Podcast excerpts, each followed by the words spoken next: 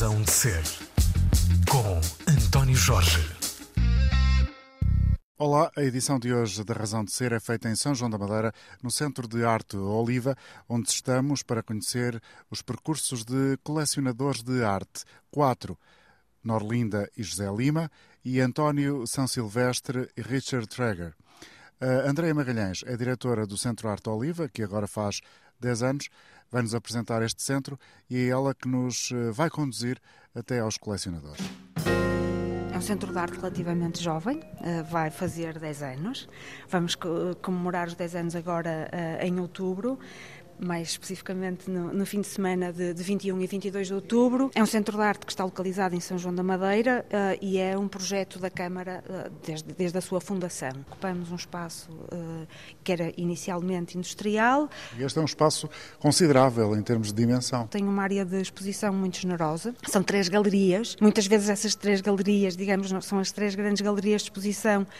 nós temos mais ou menos 2.500 metros de área de exposição que está distribuída nessas três galerias, ainda que essas galerias tenham vindo cada vez mais a ser trabalhadas de uma forma bastante mais orgânica, o que quer dizer que nós, como por exemplo é o que acontece, é o que vai acontecer agora, vamos ter muito mais do que três exposições, vamos ter cinco exposições, não é? André, a Oliva era uma marca de máquinas de costura? Não só, é, é, mais do que isso. Era uma fábrica, todas as pessoas associam a, a, às máquinas de costura, talvez tenha sido o produto mais conhecido da Oliva, sobretudo nos anos 60, mas a Oliva na realidade foi criada em, nos anos, na, na, década de 20, do, do, século, do século 20, como empresa de, dedicada à metalurgia. Onde nós estamos, o Centro de Arte não ocupa tudo, todas as instalações da Oliva, ocupa apenas uma pequena parte. Uh, aliás, a Câmara de São João da Madeira nem, não é proprietária de todo, de todo o complexo industrial, que era enorme. Não é? O complexo industrial foi crescendo, há, há edifícios uh, que são dessa, dessa altura da fundação, mas depois, à medida que a fábrica foi sendo criada e desenvolvida e, e diversificada também a sua área de de, ação, um, novos edifícios foram sendo construídos. Nós, aliás, estamos na última fase de construção, o, o sítio no, que, é, que, é, ocupado pelo Centro de Arte, que já foi construído nos anos 60 e isso aí, sim, da, da altura também do, do, já de fábrica em série e que, que está associada à, produção das máquinas de costura, mas também tinha máquinas de escrever, também tinha banheiras, produzia produtos em esmalte e tinha, de facto, esta, esta, esta ação muito diversificada. É curioso, São João da Madeira, chapéus, sapatos, indústria pesada e também arte. Qual é a gênese deste projeto do Centro Oliva? O projeto nasce da falência da fábrica, ah, porque a fábrica, a partir dos anos 80, 90, começou a ter um ligeiro declínio, mas acabou por só encerrar ah, no início dos anos 2000 e nesse processo de falência, o município terá adquirido alguns edifícios, não todos, adquiriu esta parte, que é, que, que, que é esta fase da construção nesta, nestes dois corpos uhum. onde nós estamos, não é? estes dois edifícios. Essa aquisição terá ocorrido em 2010 e então, no âmbito do plano de recuperação, que é mais complexo, porque não foi apenas a criação de um centro de arte, mas o que se queria era criar um, um pouco a imagem de muitos projetos, sobretudo que se criaram no norte da Europa, também de re reabilitação e reconversão de espaços industriais desativados e na conversão em polos culturais.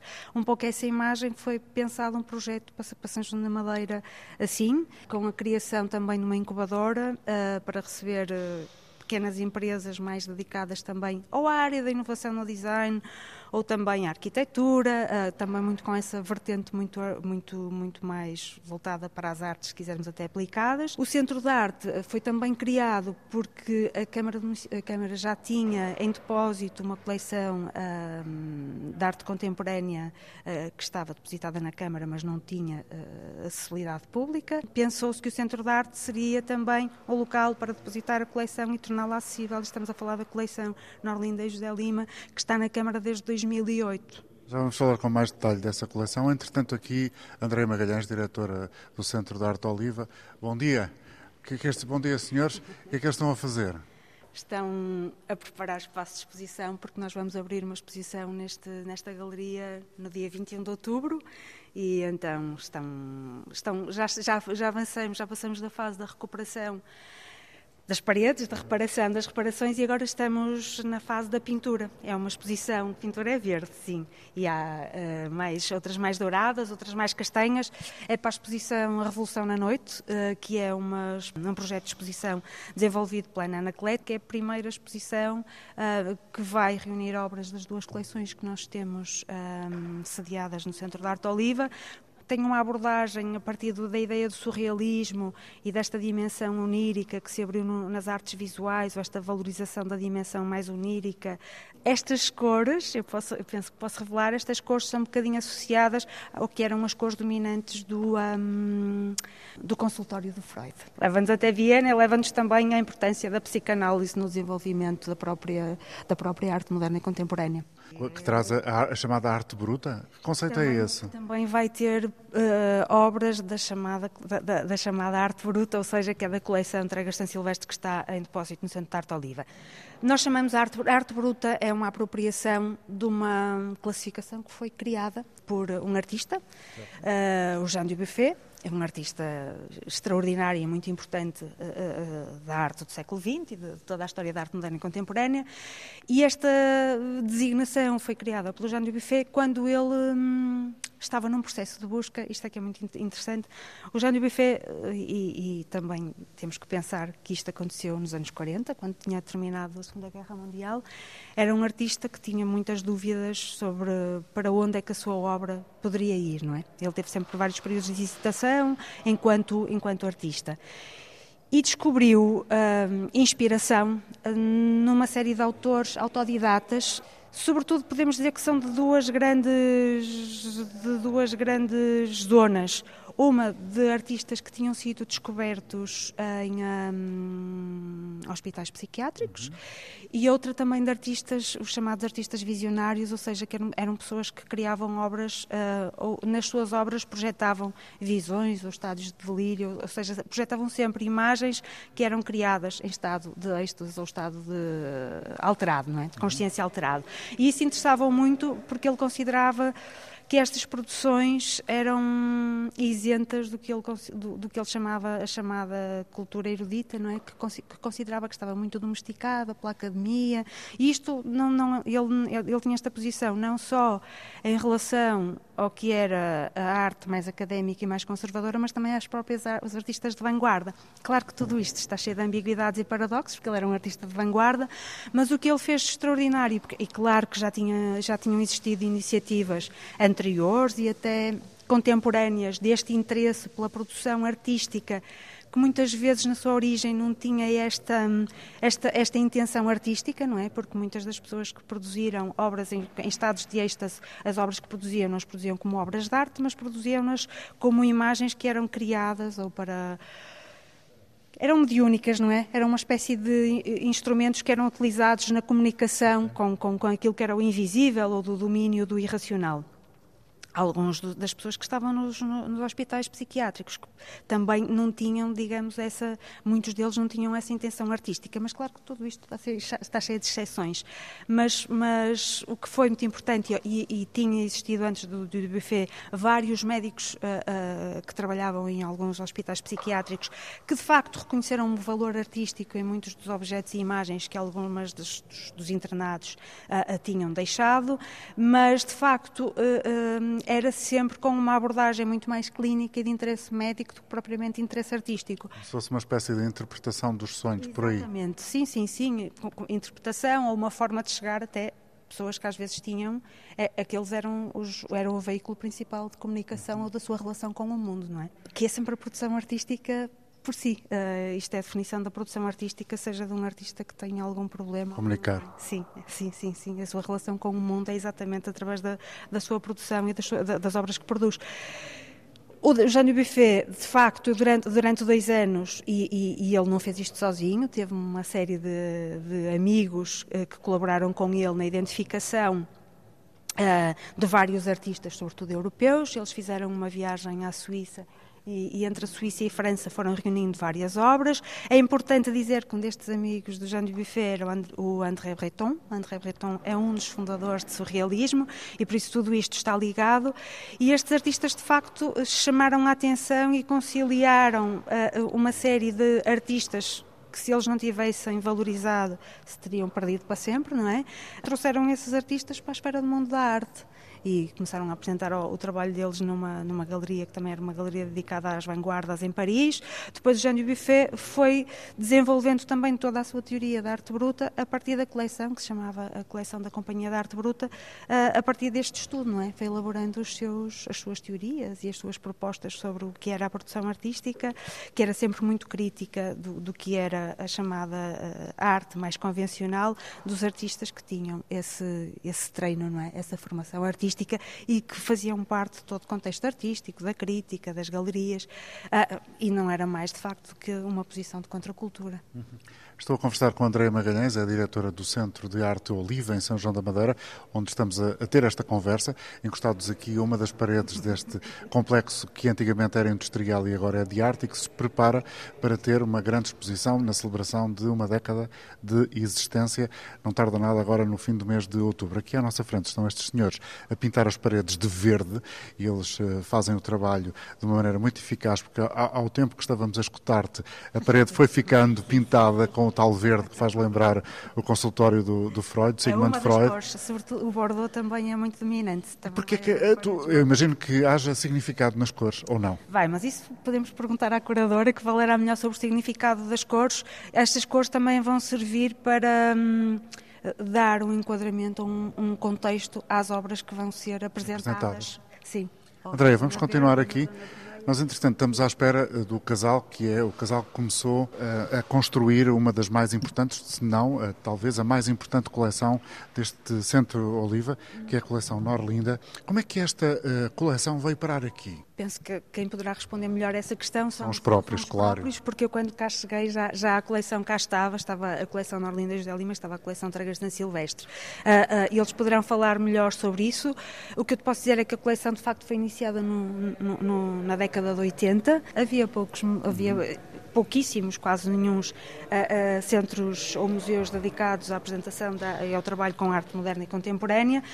e a coleção, sendo uma coleção privada, foi se desenvolvendo de tal forma que deixou de caber em casa. Exatamente. E então houve, houve, houve, hum, houve de facto várias diligências para, para, para, para, preservar, para preservar a coleção e para, hum, e para também, sobretudo, não só para essa questão mais objetiva de dela já não caber em casa, mas também de a tornar acessível ao público. E, e aqui está o homem, não é? Sim. Queres-me apresentar, Andréia? Eu sou José Lima, é o colecionador.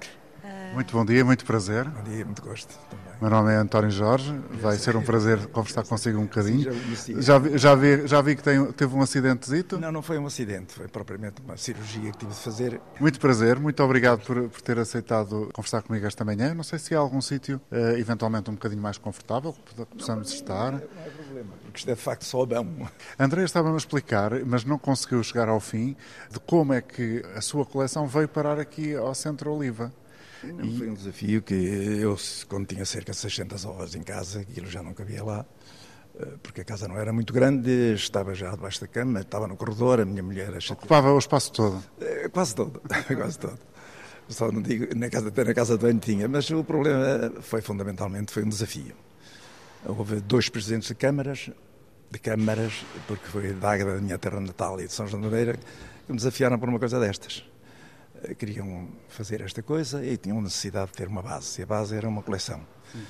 Na altura eu não estava, estava um pouco renitente para que isso sucedesse, mas ao fim e ao cabo, até pela razão que era, e eu como já era muitas obras, aquilo era para se ver, não era para estar em minha casa. Claro. Dois, dois, dois presidentes da Câmara falaram comigo, eu primeiro tive, não estive um bocadinho renitente, depois pensando melhor, vi de facto estar em minha casa 600 obras ou 700 que era na altura que tinha, não era muito lógico aquilo estar lá em casa. Estamos a falar que no início do ano 2000, por aí? Ah, direi que eh, foi antes um bocadito, sim, 2000, foi mais ou menos no ano 2000. Uhum. Optei até por Águeda, curiosamente. É a sua terra natal? Só, a minha terra natal, só que depois a família interferiu. Começou e... a puxar a brasa à sardinha de São João da Madeira. Aqui, tu estás aqui há muitos anos, tens a tua vida aqui estabilizada, os filhos nasceram aqui, portanto eu acho que era, seria mais lógico e eu, uma das poucas vezes que, que estou de acordo com, especialmente com a mulher e com a família, disse, pois sim senhora. Então, falei com o Dr. Castelo Almeida, na altura era o secretário de Estado, era presidente da Câmara, depois foi secretário de Estado. As condições foram propostas, fez um protocolo e pronto, cá estão. E agora está, está a preparar-se este espaço mais uma vez para mostrar uma, uma, exposição das suas obras, também das suas obras, com um fôlego novo. Já, já percebeu que estão aqui a, a pintar as salas? Sim, sim. Não sei se já sabe qual é a lógica. Não, já, exatamente não sei, mas sei que o tipo de exposição, porque a, a diretora já me disse, fundamentalmente o que nos interessa é que o Centro de Arte Oliva seja conhecido no país. Precisava de ser mais. Não, é que nós temos, temos cinco e queremos dez. Claro. Temos dez, queremos vinte. Portanto, Fala o negociante. O colecionador, fundamentalmente. Mas também não só por isso. O colecionador tem sempre aquela ânsia de mostrar, porque eu sou um colecionador ou um coletor. Eu, às vezes, colecionador, sinto que é muito importante. Eu nunca percebi muito bem porque é que faz essa distinção, que já ouvi fazê-lo, fazer essa distinção várias vezes. Porque eu, a última coisa que eu tinha pensado quando comecei a, a comprar obra, obras de arte foi, era ser colecionador. Aquele colecionador característico e. Romântico? Não diria. Uma imagem romântica? Não, não tem nada de romantismo. Então. Eu colecionador, porque eu acho que há dois ou três tipos de colecionadores. Há aqueles indivíduos que nascem e que já são quase. Pá, vou fazer uma coleção de arte. Eu nunca fui isso que pensei. Primeiro porque não tinha preparação. E quando tive preparação, preparação científica, não estudei, estudei já com bastante... Sentar-se aqui, Sr. José Lima, para não estarmos aqui muito tempo em pé. Não, não tem importância. Andréia também já. Andréia, estamos ficando aqui sentadinhos, todos. enquanto os senhores vão trabalhando e pintando as paredes para a exposição de, de 21 de outubro. Olha, até mesmo eu, propriamente, eu estou curioso de saber o que vai sair aqui.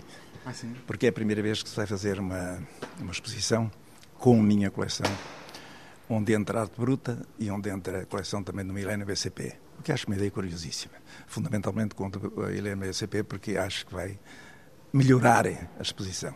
Conhece bem a coleção do Milênio BCP? Conheço, conheço. Já vi várias vezes, já estive a vê-las, já conheço bem as pessoas e, portanto, acho que...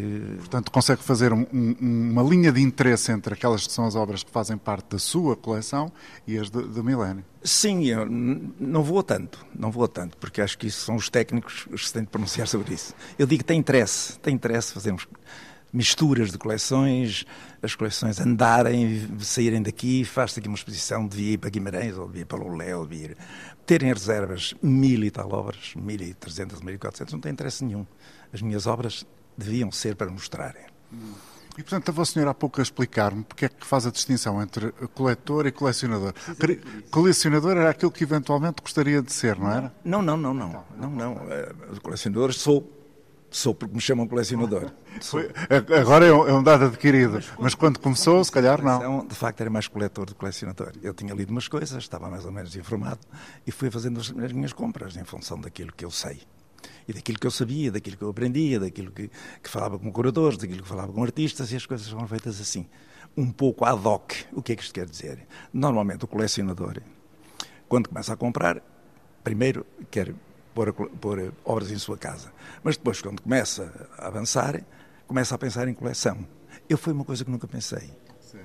Eu chamo-me um colecionador, eu aceito perfeitamente, e sou colecionador, digo que, que sou colecionador, mas eu sou quase um coletor, eu ando à procura, como o caçador anda à procura eu se tenho um quadro que penso, que olho, que vejo, ou um nome do artista, eu procuro ir atrás dele e enquanto não conseguir não paro. Isto... Bem, e tem várias histórias dessas, de ir à procura sim, sim, de sim. obras perdidas de autores portugueses e não só. Sim, não só. E não só. Uh, de facto, e tenho algumas coisas estranhas na coleção que, por exemplo, eu diria seis ou sete ou oito nomes que não existem em Portugal.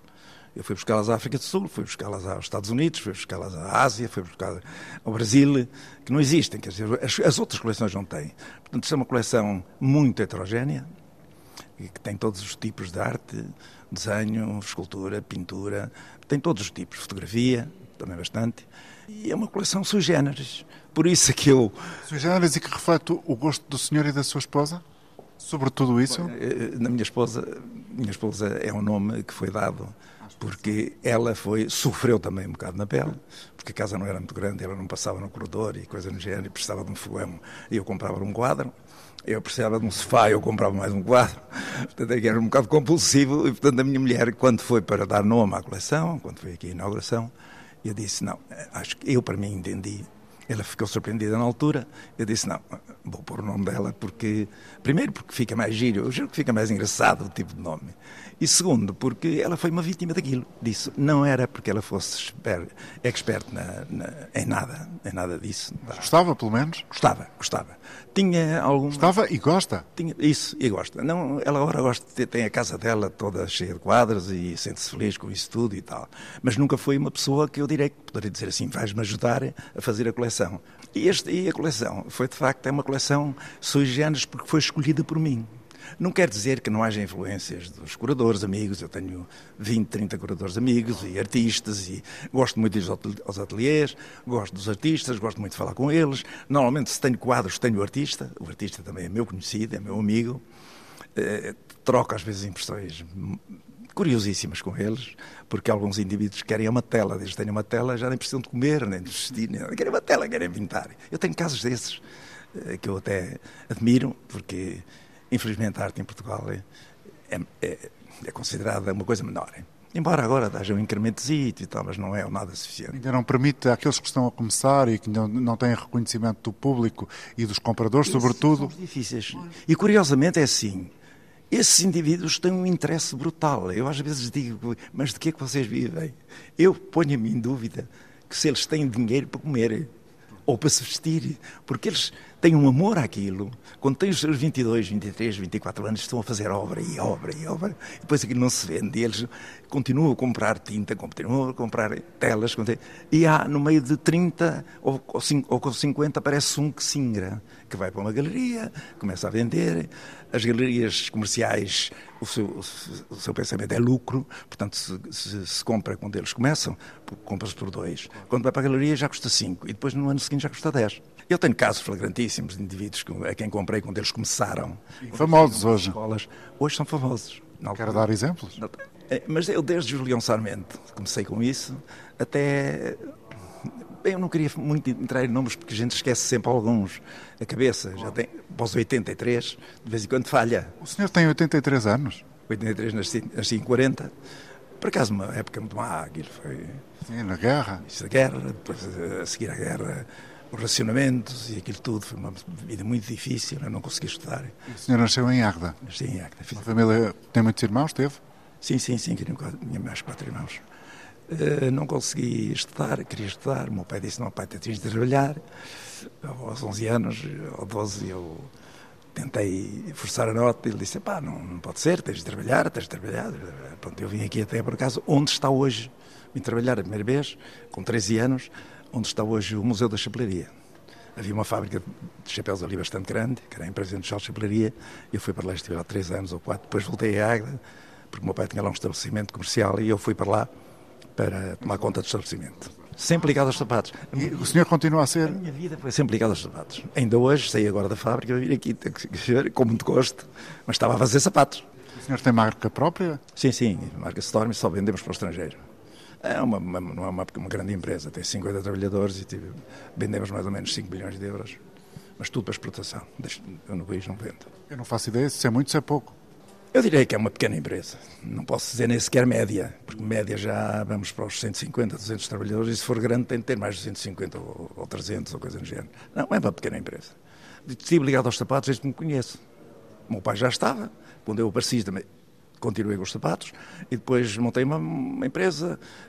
Bom, deu corda aos sapatos a vida toda Isso. e dos sapatos ganhou cordas, para não dizer dinheiro, que é a palavra certa, para comprar arte? Nunca misturei muito, eu nunca misturei muito. Talvez eh, porque eu fui sempre daquele aquele tipo de ditado que se diz não ponho os ovos no mesmo saco. E então o que é que eu fazia? E onde ganhei dinheiro foi nas ações na imobiliária. Eu no Algarve um dia comprava um, sete apartamentos numa torre e depois ia vendendo à medida que eles iam subindo ia ganhando e comprava outro e fiz isto durante 10 anos. Felizmente, felizmente que tinha arte, porque o dinheiro que retirava de lá comprava arte. A grande força da, da coleção foi baseada aí. Por isso é que eu digo que nunca misturei uma coisa das outras. Um indivíduo não pode ter uma empresa e tentar retirar o dinheiro da empresa para, para outra coisa, porque senão a empresa e eu uma Neste caso, para sustentar, permita-me a expressão, e vai entendê-la bem, para sustentar o vício. Isso, isso. E direi que para iniciar o vício, para iniciar o vício, Eh, eu, quando, foi, quando digo vício, é que isto é um bocado compulsivo já. Inicialmente não era. Grande, grande paixão. É, total. Eu acho que isso que eu gosto tanto da, da arte como da minha família, da minha coleção como da minha família. Mas que eu digo, ponho isto quase em paralelo. Eu tenho dois filhos, a minha mulher que ficou de vir aqui. Não sei se é aquela senhora que está a chegar. É aquela senhora que está a chegar, embaixo, embaixo de forma. Não parece nada. Velha, velha, está bem. Vamos a levantar para cumprimentar devidamente e continuamos a conversar a seguir. António, muito prazer. Muito bem-vinda. Vem um bocadinho ofegante. Venho, vim agora numa sessão de fisioterapia e foi. Deixe-me tirar só os óculos. Deixe, com certeza. Portanto, estava o Sr. José Lima a contar-me que nunca tirou dinheiro da, da sua atividade empresarial para dar continuidade a esta coleção. O setor, já naquela altura, ganhava-se dinheiro, algum, algum dinheiro, mas não se podia retirar.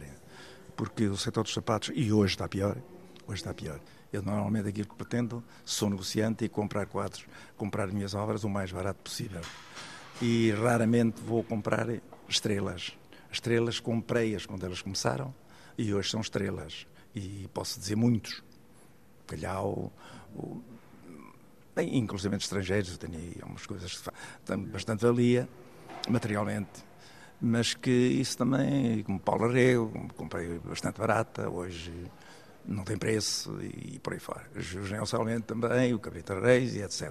Já não compro, são meus amigos, o, Julião infelizmente não porque faleceu, mas o Cabrita Reis é meu amigo e eu não lhe compro obra porque já não posso. E também já não quero, também já tenho o suficiente. E isso passa-se com vários neste género. Comprei-lhes quando eles precisavam e eu também, para ter da coleção.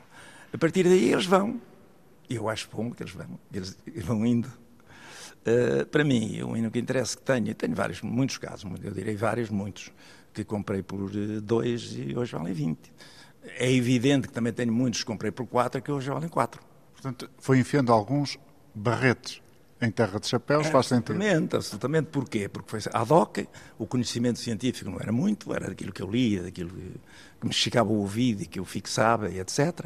Nunca fui atrás daquilo dizer, compra isto porque isto é bom. Eu só comprava aquilo que gostava. Ainda hoje é isso que faço. E consegue perceber o que é que o motiva a comprar uma obra em particular? Mas eu vou explicar o que é isso de gosto. Porque o gosto é um sentimento, não é um, não é o gosto, um sentido, não é um sentido, não é o gosto para dar, não é isso. Eu quando olho para uma obra, se ela me diz alguma coisa, se eu cheguei lá, eu vejo vou ver uma exposição com 100 quadros, quer seja numa galeria, quer seja numa exposição, e há sempre aqueles dois ou três que me chamam a atenção. E esses que me chamam a atenção é aqueles que eu gostaria de ter. Se consigo chegar-lhe, compro. Se aquilo sai fora de uma bitola ou de uma tabela que eu tenho, tenho muita pena, diga-se, olho para ele, tenho muita Fica pena. para a próxima. Perdi, eh, eh, eu fiz algumas asneiras. Quando digo asneiras, gastei mais do que aquilo que devia, em dois ou três casos. Mas são casos muito limitados. Normalmente, quando compro, é porque aquilo posso. E, e em relação a isso, porquê, porquê que eu compro este e não aquele? É muito difícil de explicar. Eu tenho uma rapaziada nova, e a Andrea sabe, rapazes e raparigas que têm até aos 30 anos. Tenho 200 quadros deles fui comprando ao longo de oito anos ou dez, quando eles eram mais jovens. Alguns já são consagrados, outros estão para lá caminham e outros desapareceram, porque não consigo ganhar dinheiro para viver. Tiveram de ser professores, tiveram de trabalhar outras coisas e tal. E pronto, e eu, como colecionador, de facto, nunca, nunca, nunca comprei coisas que não gostasse. Eles dizem que a minha coleção é das melhores do país. Eles dizem. Há quem diga que tem coisas muito boas, Há quem diga que tem coisas extraordinárias, há quem diga que tem coisas que são fracas, piores. É normal, é, é normal. A gente não pode ter tudo bom. Mas é ao meu gosto. Posso perguntar à sua esposa, ao longo desta vida toda em comum, eu imagino que muitas vezes o seu marido já me explicou que chegava à casa e já, a senhora já não aguentava mais quadros em lado nenhum, que aquilo estava a ficar um bocado insuportável. Ao longo da vida, certamente que ele chegou a casa, ou, ou os quadros foram lá ter, ou as obras de arte foram lá ter, ou iam lá levá-las, e muitas delas eu imagino que a senhora não tenha gostado nada. Há algumas que realmente não gosto mesmo, mas houve também muitas que eu colaborei na compra delas com o meu marido. Pronto, temos às vezes um gosto relativamente diferente, às vezes em determinadas obras. Eu sou muito pelo colorido, sou muito pelo artista português e. e o seu marido, às vezes, nem, nem por isso? Há obras que eu adoro. Como, por exemplo? Por exemplo, há, uma, há um que me encanta sobretudo, que é o Hogan. Muita gente não fala no Hogan. E eu lembro-me que era ele, com certeza, eu era rapariguita, morava em Lisboa, no bairro da Calçada dos Mestres, e havia um rapaz pintor que se sentava numa escada junto do aqueduto das Águas Livres a pintar, a pintar, porque há certas peças que me fazem lembrar o bairro da Serafina, que era mesmo em frente. Portanto, mas mesmo assim, não é só por isso, não é só por essa memória de, de, da minha juventude e da minha meninice também. Encanta-me. Claro está, gosto de uma Paula Rego que tenho, há outra que não gosto tanto, mas enfim, aquela, não gosto pelo, pelo simbolismo da obra, Sim. mas há outra que eu adoro, a Vieira da Silva. Ainda ontem me aborreci porque foram lá para buscar umas obras para levarem para uma exposição que vai agora realizar-se e disseram-me que ia também a Vieira da Silva. Eu disse: não me levem a Vieira da Silva, porque há aquelas peças que eu tenho lá em casa que são como se fossem os meus amigos, que eles estão, quando eu estou sozinha em casa, olho para eles, fazem já parte de mim, da, da minha vivência, e às vezes custa muito deixá-los partir. Olha para os quadros como quem olha pela janela pela manhã. É, exatamente, exatamente. E às vezes as pessoas não entendem isso. E, e eu fico, não fico aborrecida por eles serem, serem mostrados a outras pessoas, não. Aborrecida, aborrecida. Fico é triste, fico com saudades do quadro, pronto. A, a, verdade é essa. Mas não, ela ficou lá, ela está lá. Acho eu que não vai. Que não, vai, vai, mas vai. Ai, mas vai, diz ele. Pronto.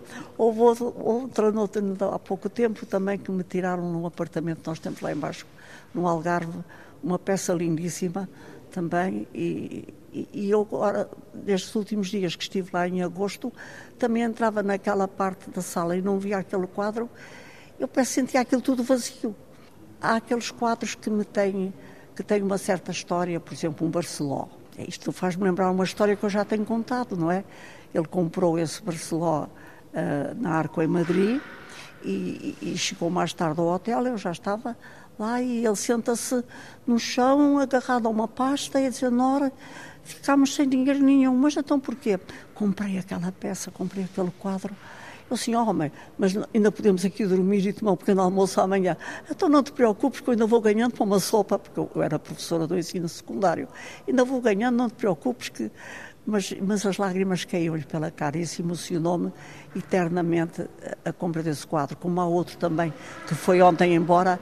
Esse realmente foi um outro amigo que saiu da minha casa por uns tempos, que é do Cargaleiro, uma peça grande nós temos vários. Tivemos um, eu não gosto de dizer esta palavra, mas chamávamos em família uma cargaleirita aguda. Mas o próprio cargaleiro sabe desta história, porque ele já esteve em nossa casa aqui há uns anos. E então esse quadro foi comprado na Galeria São Mamed, em Lisboa. E lembram-me que estivemos a ver uma em projeção e o dono da galeria disse: Agora vem a estrela da companhia, que era aquela. E realmente era a estrela da companhia. Foi o primeiro Quanto a mim, acho que não estou enganada, o primeiro quadro mais caro que nessa altura o meu marido comprou. Mas é muito bonito. E ele, o, o, o autor, quando lá, o, quando lá esteve em nossa casa, ficou encantado por o ver, porque ele até me esteve a contar a história do quadro, onde eu tinha pintado e tudo. Portanto, isto faz, faz tudo uma história que nos toca. E outro, por exemplo, que eu, que eu adoro, e gosto agora, finalmente tenho um lá em casa, mas temos mais, que é o Bordal 2. Gosto muito do Bordal 2, porque além de, de, ser, de ser artista, ele aproveita aquilo que as pessoas não aproveitam para fazer as suas peças. Adoro. Como também há outra artista que eu também gosto muito das peças dela, porque ela também tem outro um fundo para mim muito humanitário. Ela dá que fazer a muita gente, que é Joana Vasconcelos também a aprecio muito. Eu, eu gostava de saber se, se, o seu marido também tem essa sensação. Ou seja, quando vão a casa buscar uma obra, ou, ou quando vêm aqui, por exemplo, onde, onde muitas delas estão, porque é que a Andréia está a dizer que não? Eu acho que é exatamente o contrário. Não, fica contente quando elas vão? Muito contente. Não, para mim é. Eu considero que aquilo que tenho, a coleção, é para ser mostrada. E só tenho pena de ter tantas obras aqui paradas numa sede. E porquê que estão paradas, Andréia Magalhães? As obras, estamos a falar de uma coleção, estamos a falar de uma coleção, a, a parte da coleção, que é quase na sua, uma, a grande parte da, da sua totalidade, sim. Se perguntar a Andréia diretamente, as obras têm andado muito. para mim continuam a ser pouco. Deviam estar para ir para as escolas, deviam ir para os centros eh, periféricos, mais periféricos de todas as zonas do país, e isto é uma ânsia que eu tenho. E eu sinto-me um pouco, não digo defraudado, direi que não consegui ainda esse objetivo, era sistematicamente não ter nada nas reservas e ter isso onde quer que seja. Em, em itinerância. Itinerância sistemática. Neste momento está-se a fazer um trabalho com as escolas, aqui já para, para o Centro da Oliva, um trabalho com as escolas que durante alguns anos não se fez. Hoje, posso dizer que os serviços educativos do Centro da Arte Oliva já são emblemáticos. Eu continuo a dizer, nós devíamos ter, como temos religião e moral, ou cívica, ou não sei o quê, também devíamos ter uma aula por semana sobre arte. Acho que era importante. E os, e os miúdos e os grutos, aquilo entre os décimo e o décimo segundo ano, que deveriam trabalhar também com arte. Porque eu acho que um país onde a cultura e a cultura da arte e a arte contemporânea não é bem trabalhada, dificilmente conseguirá ser um país culto. Pode ser um país bem preparado. Muitos universitários, muitos indivíduos. Mas a cultura não é só isso, não é só a ciência. A cultura é também a arte. E se ela não for divulgada, se ela não for trabalhada, é muito difícil. E a senhora professora, o que é que acha disto, desta ideia? Acho ótima. E esta coleção presta-se a várias narrativas? Presta, porque primeiro estamos a falar de uma dimensão, era que há pouco ia, ia, ia falar, era no Centro de Arte estão 1.200, 1.300 obras da coleção. Uh, e, e, e isso quer dizer que são obras de cerca de 250, mais ou menos, artistas portugueses e outra e, e, e, quase um, um bocadinho menos artistas internacionais. Artistas internacionais quer dizer artistas espanhóis, vários alemães, de, várias, de vários países na Europa, mas também hum, dos Estados Unidos. A obra que nós temos no Centro de Arte, uma das mais antigas, será uma obra de 1926 e a mais recente é do ano passado, deste ano, não é? Isto quer dizer que temos aqui uma amplitude muito grande, mas apesar do, de José Lima falar muito desta sua compulsão, também há muito de, de pesquisa e de investigação que faz. E isso isto é resultado porque, não é? porque interessa-se por eh, Sim. Vieira da Silva ou, ou, ou, outro artista. Depois descobre o grupo KWI e diz, ai não, agora quero ter obras destes artistas todos. Além das obras que adquire porque é confrontado com elas numa exposição, há obras que persegue, procura, procura também um momento oportuno para as adquirir, não é? E vai trabalhando com estes tempos todos e com estes objetivos todos. É evidente que a Andrea diz da minha pesquisa. Sim, foi sempre minha pesquisa. Eu não quero dizer isto porque eu sou. não sou um expert. Eu, durante muito tempo, tinha a minha vida profissional, que era os sapatos. Ia às feiras internacionais. Enquanto meus, meus colegas iam comprar coisas em Milão e não sei o quê, eu ia para os, para os museus. Mas pronto, mas era um gosto. Ia para, para a Florença, ia a Florença, ia para os museus, ia para Düsseldorf, ia para os museus, ia para a Alemanha, ia para os museus, ia para os Estados Unidos, ia para os museus, ia, ia para a China, ia para os museus. Quer dizer, eu ia sozinho, praticamente sozinho, íamos 20 ou 30 para Milão, e eu ia sozinho para o museu. Eu, por exemplo, eu tenho um Michaud. Michaud que eu quando, quando via as obras dele, quando via... Eu primeiro conheci-o como poeta, e depois como drogado e a seguir como pintor. Foi quando eu comprei os quadros dele. E tudo isto tem história, tudo isto tem história. Porque se não tiver história, se o quadro não tiver história, se aquilo que eu compro não tiver alguma história, eu tenho que conhecer o artista, tenho que ter um bocado de história. É como os vídeos. Eu não compro vídeos por comprar. Eu compro vídeos que me trazem uma história. Se for um vídeo muito complexo, com... pode ser eh, de tecnologia de ponta, pode ser não sei o quê. A mim não me diz nada. A mim diz-me que tem que ter uma história.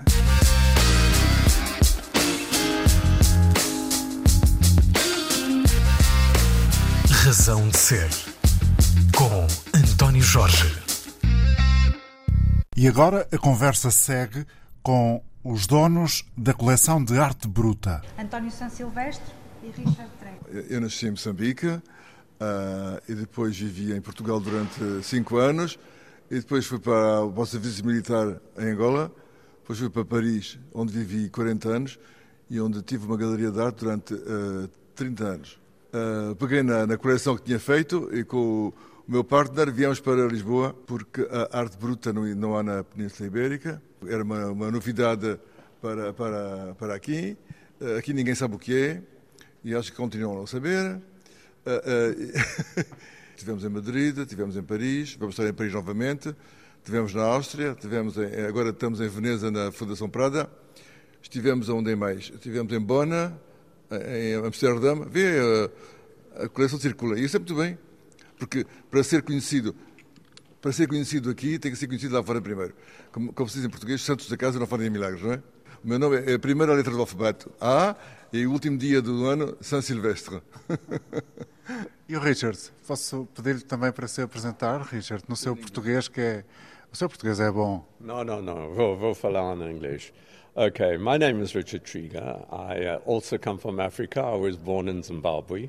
I then uh, came to France because I was a pianist uh, and I was studying music at the Conservatoire in Paris. But I always had a preference for the plastic arts. Uh, I eventually met Antonio and we decided that we wanted to open up a gallery, which we did. So we had a gallery in Paris in Saint Germain des Prés for over 30 years, um, which was a gallery showing more outsider art, not our brute as well, but more outsider art. And probably for the last 20 years, we have been concentrating only on trying to buy uh, arte brute. A arte bruta sempre existiu, desde 1890 que há pessoas que falam da arte bruta, médicos, psiquiatras e outros. Uh, mas finalmente foi em, em 1946 que o João de Buffet uh, um, batizou aquilo da arte bruta. Eu, eu, o nome não é muito simpático. Arte bruta é porque é um diamante bruto que não foi talhado. Também chama arte vernicular, parece, parece o nome da doença, arte não sei o quê, não sei o que mais. Bom, a definição do João de Buffet em 1946 foi uma. Mas claro que ele, ele, tinha, ele dizia que eram pessoas sem cultura, e isso não existe. Todos temos cultura, mesmo uma pessoa que vive lá no fundo, não sei de onde, viu, um, viu um, uma televisão, viu uma revista, viu um jornal, viu alguma coisa. Ele incluiu unicamente as pessoas que tinham problemas mentais e os, os espíritas. Mas ao longo dos tempos nós percebemos que há pessoas que, que são normais, entre aspas, e que têm uma vida paralela, por exemplo, como um, um banqueiro na América do Sul, que, que, que, era um banqueiro normal e que às 8 horas da noite desaparecia e ninguém sabia para onde ele ia. Quando ele morreu, descobriram que ele ia para a cava e desenhava.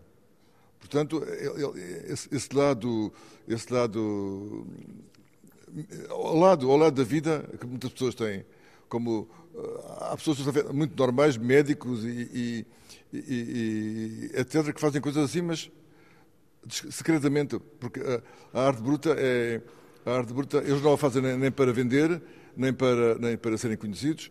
É uma espécie de poluição uh, natural. É, eu, eu, digo sempre, é como uma ostra que faz uma pérola para se defender, para se proteger. E o António, como é que sentiu começou a ficar atraído para esta forma de comunicação, para esta forma de expressão? O que é que o despertou uh, inicialmente para encetar este caminho de querer mostrar, querer ter arte bruta? há dois movimentos, dois campos artísticos que são uh, próximos e longe ao mesmo tempo, que é a arte bruta e a arte singular. Eu sou um escultor de arte singular, quer dizer, não tenho, não tenho, não tenho, uh, não fiz aprendizagem artística, é, é, sou espontâneo. Portanto, eu fui exposto numa galeria que mostrava arte bruta e nós descobrimos nessa altura esse tipo de arte. Como acho que nós nascemos em África e estivemos habituados a ver arte africana e as coisas que saíam um pouco da, da norma, fomos atraídos por esse tipo de, de de, de, coisas que não, que não tinham, uh, que saíam do quadro. E o que é que as pessoas vão ver aqui? Nós pedimos sempre aos curadores para pôr a biografia dos artistas ao lado das obras, porque vida, as vidas deles são interessantes, fizeram coisas extraordinárias, viveram em sítios uh, extraordinários, portanto é, é muito importante saber o que eles fizeram. Diria que é uma arte ainda pouco conhecida, ainda pouco explicada. A arte bruta é um campo artístico, não é um estilo, porque não há, não há uh, um fio condutor entre as obras. Quando nós vemos a exposição de arte cubista, sabe-se logo que são os cubistas sem ver, ou outra coisa nesse género. A arte bruta há abstratos, há figurativos, há toda, toda a espécie de, de, de, de estilos. Portanto, um, a arte bruta não tem, não tem uma imagem uniforme, exatamente. Portanto, não tendo uma imagem uniforme, é um bocadinho difícil de se dizer que é possível de se afirmar eh, junto dos públicos. Para, para eles é, para nós não. Nós temos já uma, uma experiência de 40 anos, quando olhamos para uma obra, vemos mais ou menos se ela é arte bruta ou não, porque agora, como a arte bruta está na moda, toda a gente quer fazer arte bruta. Quando nós tínhamos a galeria ao princípio, as pessoas olhavam para nós com, com, com, com desprezo, com, com, com, com troça, e, e, agora, quando vamos, voltamos a Paris, passamos no mesmo sítio e as pessoas vêm, saem para nos cumprimentar, nos felicitar da, da nossa da nossa coleção. Porque a arte bruta agora está na moda, está no MoMA em Nova Iorque, está no, em Beaubourg em Paris, está no Museu de Arte Moderna de Paris, está em Berlim, está em Londres, toda parte. Agora a arte, muda, a arte bruta é a última aventura artística do, do século XXI. Richard. No, I think, I think what's also important is that uh, uh, the majority of the works we have are done on paper because the majority of the artists of our Brut were not people who could go out and buy a canvas and buy paint and what have you. So most of the works are done with what the people had to use, which was often just paper, toothpaste. Uh, they would make colors in different ways. It's a very, very touch your heart. Ana Carrondo, há, há um, dois irmãos, Ana Carrondo e o irmão, que, são, que têm os dois problemas psiquiátricos e que fazem. Ele mais interessante que ela, mas ele, ele recusa já de, de, de, fazer desenhos. Nós fizemos uma exposição no Vieira da Silva e outra aqui. A irmã que faz azulejos foi aos dois e, e, ele nunca quis, ele não quer saber mais disso. Ele diz que prefere queimar os dedos que fazer desenhos, porque ele toca piano, ele toca piano maravilhosamente sem nunca ter aprendido. Mas a, a, a, cada artista tem uma história e há histórias incríveis. Quer dizer, havia um artista americano desenhava durante que fumava e, e, e, a mãe inquieta com aquilo que queimasse a casa, punha aquilo no lixo e queimava tudo. A, a Luís Corbas, que, que é, uma, é, uma, é uma prova de que não são unicamente artistas que não têm educação que fazem desenhos. Ela era preceptora na Alemanha, na, na corte de Guilherme II. E depois ela começou a, a dizer coisas, que estava, estava apaixonada pelo, pelo imperador, e eles mandaram-na para a Suíça e puseram numa, numa, num hospital psiquiátrico. E ela, como não tinha papel, pegava em folhas de cadernos que ela cozia umas às outras, fez, fez quadros de 25 metros de altura. E depois, como não tinha tinta, ela mastigava uh, papéis de cor para, para, para, fazer as cores e para, para o branco usava pasta de dentes. Portanto, cada artista tem uma técnica diferente, uh, tem histórias incríveis. Uh, cada, cada, artista é um romance por, por, por, si mesmo. Qual é a dimensão da vossa coleção? Nós temos cerca de 2 mil obras, 90% são arte bruta, também temos arte voodoo, a nossa coleção divide-se em quatro, em quatro temas: é arte bruta, arte singular, arte voodoo e arte contemporânea. Mas o, o forte da coleção é arte bruta. Bom, nós estamos aqui já numa zona do, do Centro de Arte Oliva que já tem algumas, alguns exemplos de arte bruta, não é? Por exemplo, este é a Sana, eh, vivia no, ao pé de Barcelona, vivia ao pé de uma fábrica de caixas de vinho e ele pegava nas caixas de vinho que desenhava. Em vez de telas ou de outro Exatamente. suporte qualquer, eram caixas de vinho. É. O que é interessante é que um homem que não tem cultura nenhuma, que nem sabe nem escrever, faz coisas tão nítidas, tão, tão design, como, como, estes, como estes desenhos estão aqui. E houve um francês que o viu, que, que lhe comprou o, o, os desenhos todos e disse-lhe: Vou-te fazer uma exposição em Paris. E ele, ele disse: Ok, e depois desapareceu, nunca mais ninguém o viu. Uh, portanto, é, é, ele não, não, nem sequer se interessou pela exposição que ia fazer em Paris. Ah, este, este, este artista era, é um artista alemão tra trabalhava numa fábrica de uh, numa fábrica de tijolos na Alemanha e depois durante a acho que foi a primeira guerra foi para a guerra e quando voltou ele tinha, tinha inalado gás não sei o quê e estava meio meio perturbado claro. Então ele começou a desenhar batalhas como está aqui a ver é, é incrível como um homem que nunca sabe nunca aprendeu a pintar nem a escrever tem, tem a noção da cor da, do espaço etc Ninguém... Conseguimos, ver os militares, portanto, os soldados no campo de batalha, com as suas fardas, uns de um, de, uma, de um, país, imagino eu, ou de uma facção, e outros de outra, porque têm tonalidades diferentes as fardas, com as baionetas apontadas uns aos outros. Aliás, até estão ali as bandeiras, portanto, dá para perceber. É, é, é, a mise-en-scène é perfeita. Não podia ser melhor. Este artista, ele trabalha numa, numa, num talho em, no Irão, e, e ele também é um pouco, é um, é um ajudante de, do talho, não, não, só transporta coisas.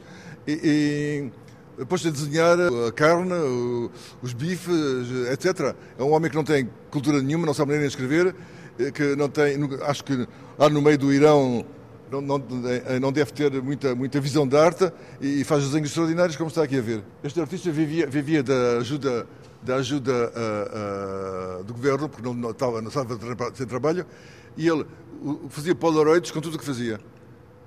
Portanto, ele gastou, passou, gastava o dinheiro todo em polaroids, que não são muito caros. Ele, ele, ele, quando ia à casa de banho, fazia uma fotografia. Quando ia uh, aquecer o leite, fazia uma fotografia. Fotografava tudo o que via. E, e tem uma obra extraordinária.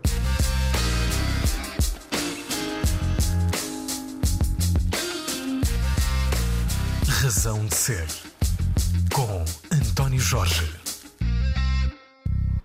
Bom, e depois de termos acompanhado, no fundo, a formação das duas coleções que são uma base importante do Centro da Arte Oliva, deixamos a parte eh, expositiva do interior do centro e agora aqui fora, apanhando este sol e no ar livre, Andreia Magalhães, a diretora do Centro da Arte Oliva.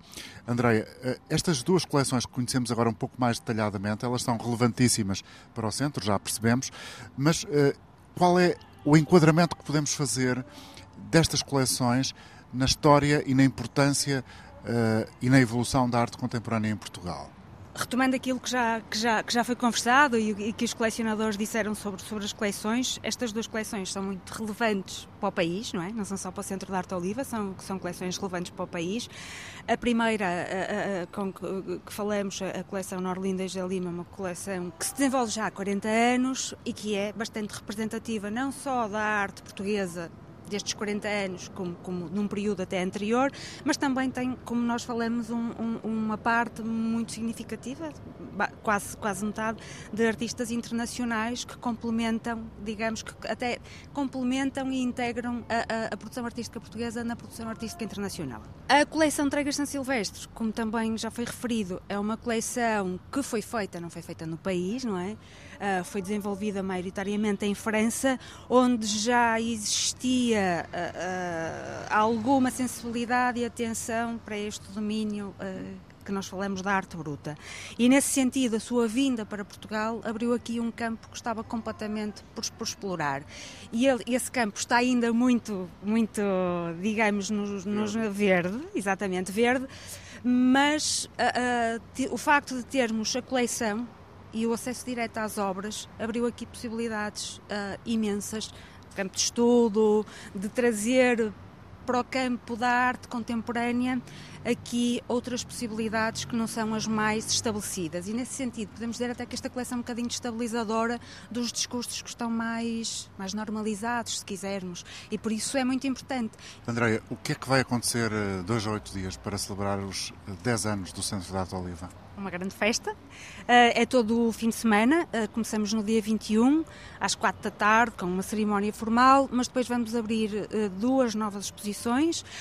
Uma delas chama-se Revolução na Noite, que, que, falamos já, e a Revolução na Noite vai uh, ser a primeira grande exposição que junta as duas coleções que estão, que estão em, em, depósito no Centro de Arte, trazendo uma terceira, uma terceira coleção também de grande relevo nacional, mas uma, mas uma coleção pública, que é, que é de Millennium BCP. Uh, vamos abrir uma sala que vai ser uma exposição de longa duração, mas, mas, é uma exposição que vai eh, ser sempre diferente, porque vai apresentar obras de Jaime Fernandes, que foi um, um, uma exposição também importante, foi um marco no, no, no, histórico do Centro de Arte Oliva. Muito importante ainda também, que estarão ainda também uh, eh, um, eh, abertas ao público as exposições atuais, para além destas duas que abrem, está aberto, continuará uh, em vista o Teatro Anatómico, que é uma exposição feita a partir da coleção Tregas São Silvestres, mas com a colaboração de três artistas portugueses. Uh, estará também uma pequena exposição que é a Aventura do Incerto e, e, e vamos a, a, exposição da Gaëlle Roy, que é uma cineasta francesa, e vamos abrir durante o fim de semana, que eu acho que é um projeto muito importante que acontece neste décimo aniversário, porque é também uma vertente muito importante e muito estimada do trabalho do Centro de Arte Oliva, que é a vertente editorial. A vertente editorial é sempre uma, uma, uma, defesa, não é? é sempre, tem, tem, tem sido sempre uma defesa do trabalho editorial e, e, das publicações de qualidade e também de trazer. Acho que um centro de arte não se faz também só com colecionadores, nem só com artistas, mas também se faz com os designers, com os fotógrafos, com os curadores, faz-se com estes agentes todos e então nós temos, uh, temos investido bastante na, na, uh, nos nossos catálogos e nas nossas publicações e vamos fazer uma feira que se chama Matéria Impressa e vamos nessa própria mostra também inserir os prémios do design que são uh, promovidos pela DG Lab um, e que mostra 76 uh, livros, uh, publicações artísticas, catálogos, livros de artistas que ganharam as últimas quatro edições do prémio de design em Portugal.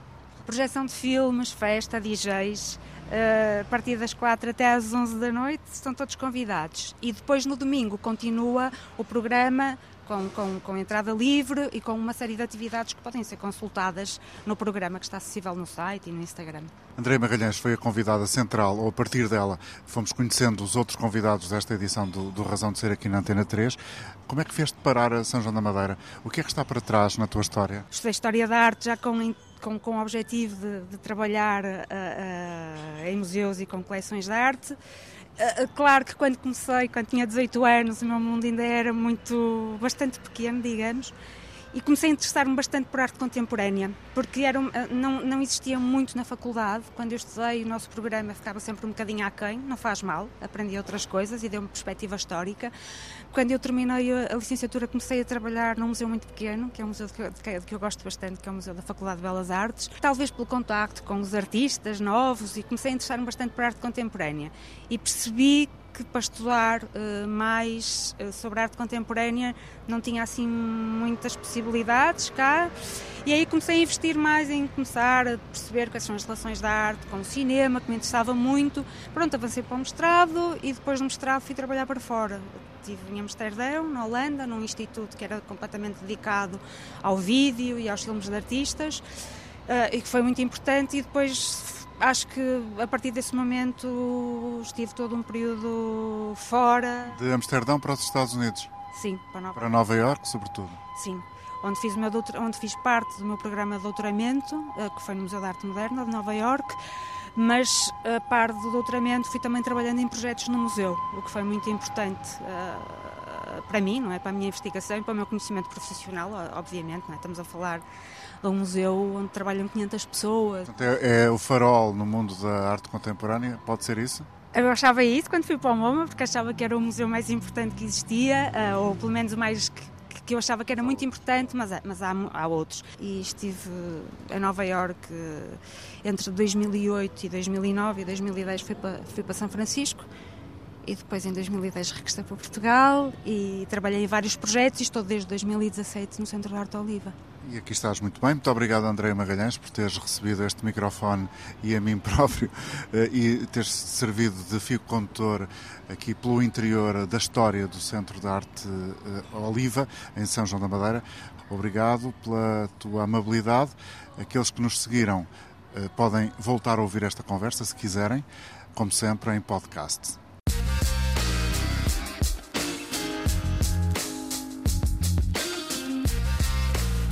Razão de Ser, com António Jorge.